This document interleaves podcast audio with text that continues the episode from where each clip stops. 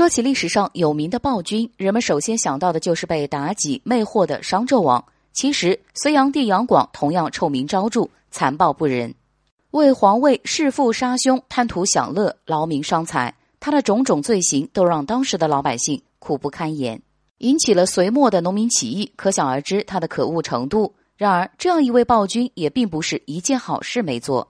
在当时，完善了科举制，畅通了丝绸之路，修建了京杭大运河。典型的过在当时，功在千秋的一位皇帝，在人们的印象中，暴君应该和才华是不沾边的。但杨广的文艺气息却十分浓厚，文采虽不如李后主、宋徽宗，但也比秦皇汉武好很多。极爱写诗的乾隆，就在有生之年写了一万多首诗，而流传下来的经典之作几乎没有。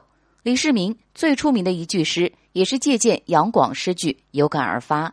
张若虚的那首孤篇压全唐的《春江花月夜》非常著名，但这首诗的诗名最早也是杨广想出的，算是给了张若虚一点灵感，继而有这首传世之作。隋炀帝杨广最出名的一首便是短短二十字的《野望》：寒鸦飞数点，流水绕孤村。斜阳欲落处，一望暗销魂。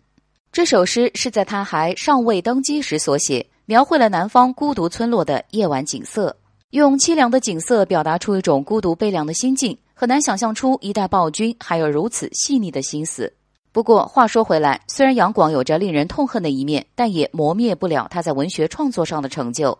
他的这首诗为后世所借鉴，才有了秦观的《满庭芳》和马致远的《秋思》，也称得上是千古名作了。